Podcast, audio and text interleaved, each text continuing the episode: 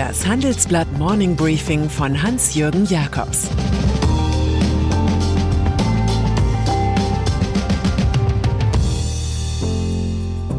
Guten Morgen allerseits. Heute ist Donnerstag, der 2. April. Und das sind heute unsere Themen. Das Öldesaster der USA. Der Kampf um Antivirus-Arzneien und Deutsche Bank kickt mit. Im Folgenden hören Sie eine kurze werbliche Einspielung. Danach geht es mit dem Morning Briefing weiter. Die Märkte sind in Aufruhr. Wir geben klare Empfehlungen, wie Sie mit der Krise umgehen und Chancen nutzen können. Handelsblatt Inside Geldanlage bietet einmal wöchentlich exklusive Inhalte und Finanztipps. Recherchiert von Deutschlands bedeutendster Wirtschaftsredaktion. Dazu gibt's die besten Handelsblatt-Texte zum Thema Geldanlage. Weitere Informationen finden Sie unter handelsblatt.com/geldanlage oder in den Show Notes. Die ökonomischen Stärken der USA sind Silicon Valley, Wall Street und Big Oil. Gefährlich nur, dass derzeit Stärke 2 zerbröselt, man beachte den Aktienkursschwund und sich Stärke 3 erst recht auflöst.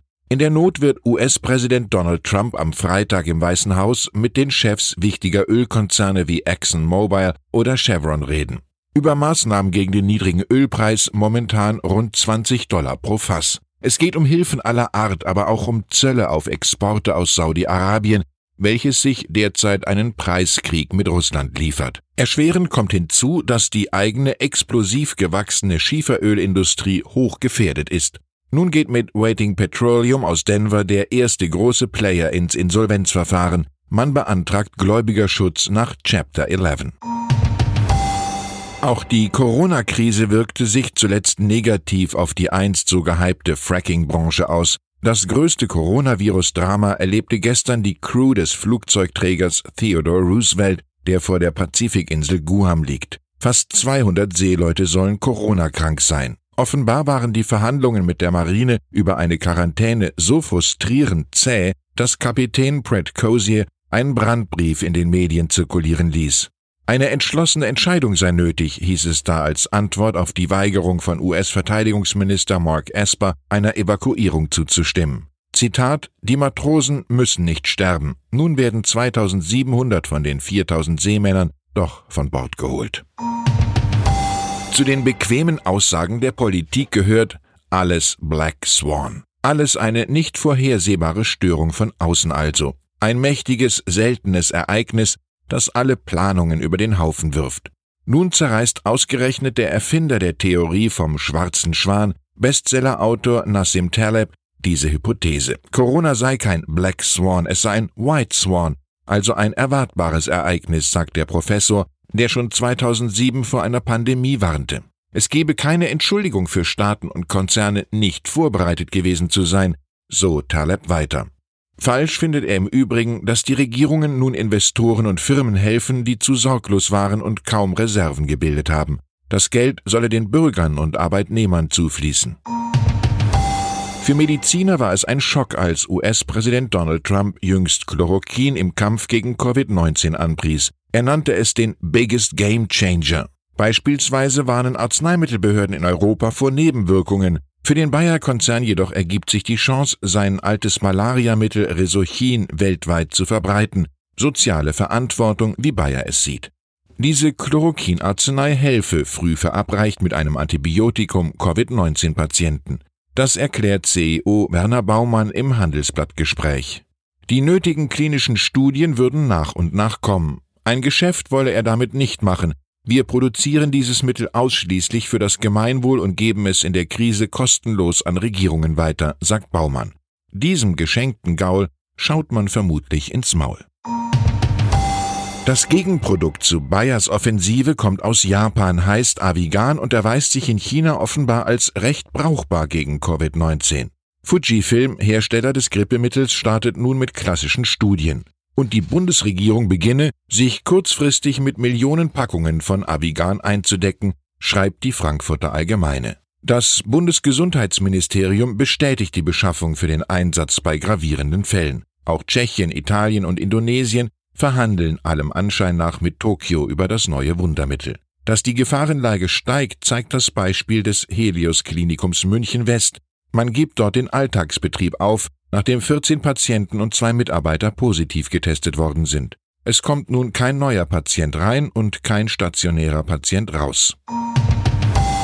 Die AfD litt bisher darunter, dass es intern eine offizielle Nomenklatura gibt, andererseits aber in Ostdeutschland eine vorlaute Alternative. Nun versucht sich Co-Parteichef Jörg Meuthen an einem Befreiungsschlag. Er bringt eine mögliche Abspaltung des völkisch-rechtsnationalen Lagers rund um den Thüringer Landeschef Björn Höcke ins Spiel. Der sogenannte Flügel koste massiv Stimmen bei den Bürgerlichen, während andererseits die Zitat ordoliberalen Ansichten des bürgerlich-konservativen Teils noch bessere Ergebnisse im staatspaternalistischen Wählermilieu verhindern würden, analysiert er. Bei einer Teilung könne man womöglich mehr Stimmen erreichen, begründet Meuthen seine Idee und kann sich für diese Erkenntnis bei Helmut Graf von Moltke bedanken. Getrennt marschieren, vereint schlagen. Nichts schien den österreichischen Milliardär René Benko auf seinem Weg zum europäischen Kaufhauskönig aufhalten zu können. Erst im Februar kaufte er mit einem Partner aus Thailand in der Schweiz 48 Globus-Warenhäuser. Nun aber meldet sich Benko mit einem kleinen Unfall in Essen bei Galeria Karstadt Kaufhof den von ihm in mühevoller Kleinarbeit geschaffenen Warenhausmonopol. Sein Konzern musste, so wie Karstadt Sports, beim Amtsgericht Essen ein Schutzschirmverfahren in Eigenverwaltung beantragen. Dieses Manöver vermeidet die Insolvenz, sichert die Kontrolle gemäß eines Sanierungsplans und blockt Gläubiger. Verhandlungen mit der Staatsbank KfW hatten sich als zu bürokratisch erwiesen. Fatal, weil jede Woche nach der vom Staat angeordneten Schließung der Geschäfte der Umsatz um 80 Millionen Euro fällt. Benko schießt jetzt einen dreistelligen Millionenbetrag zu. Da es noch mehr Karstadt-Kaufhof-Fälle geben wird, dürfte unser Interview mit Markus Söder genau studiert werden. Bayerns Ministerpräsident lobt darin ein gewaltiges Konjunkturprogramm aus. Bayern wolle sich über einen Fonds mit 20 Milliarden Euro und der Bund mit einem Pendant sogar mit bis zu 100 Milliarden an Firmen beteiligen.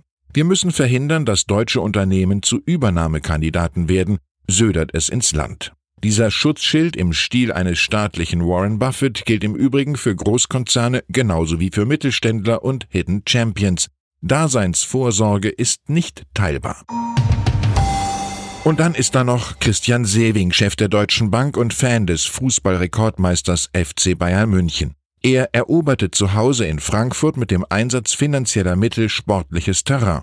Schon lange hat es die Deutschbanker gestört, dass die Hochfinanzrivalen von Allianz mit ihrer Münchner Arena im Schlaglicht stehen, sie hingegen eher mit Skandalen in Verbindung gebracht werden. Und so schloss Sewing nun auf sieben Jahre einen umfangreichen Sponsoren- und Partnervertrag mit dem Bundesliga-Club Eintracht Frankfurt. Der bisherige Sponsor Commerzbank ist Geschichte. Schon bald wird das Stadion ordentlich digitalisiert, es wird in schwarz-weiß-rot erstrahlen und mit einem Namen von Welt geadelt, Deutsche Bankpark. Ich wünsche Ihnen einen erfolgreichen Tag mit viel Optimismus. Es wird auch wieder Fußball gespielt werden, siehe Deutsche Bank. Und die täglichen Zuhörer der Twitter-Hauskonzerte von Pianoman Igor Levit wird freuen, dass er heute Abend beim Bundespräsidenten im Schloss Bellevue aufspielt. Es grüßt Sie herzlich Ihr Hans-Jürgen Jakobs.